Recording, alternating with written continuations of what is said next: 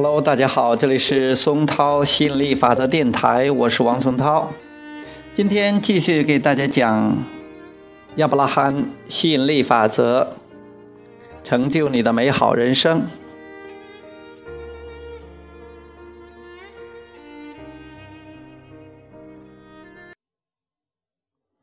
像善选择的吸引者一样，做善选择的筛选者。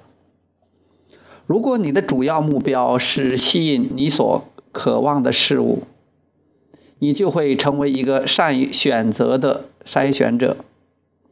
你也将成为一个善于选择的吸引者。你还将成为一个善于选择的关注者。刚开始，因为你从已有的想法和信念中获得了启动创造的动力。所以你仍然在吸引一些不喜欢的事物。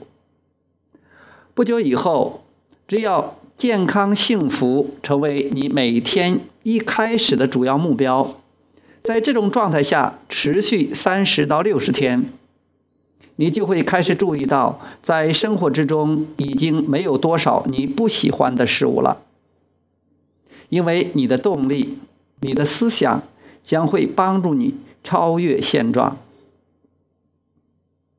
如果有人离你很近，正在做对你或对别人有害的事情，那么你很难成为一名允许者。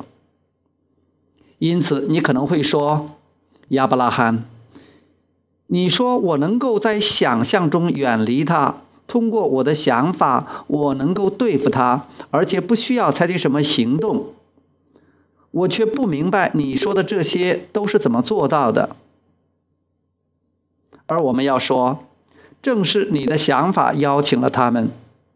你今天所过的生活，正是以前思考的想法所导致的结果。好比你今天思考的想法，将会影响你的未来。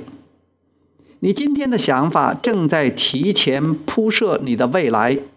时间一到，就会出现一个关键转折点，你就会转向那个未来的位置。然后你就会过着现在所思考的生活，正如今天的你正过着以前所思考的生活。好，今天就聊到这里，我们下次接着再聊，拜拜。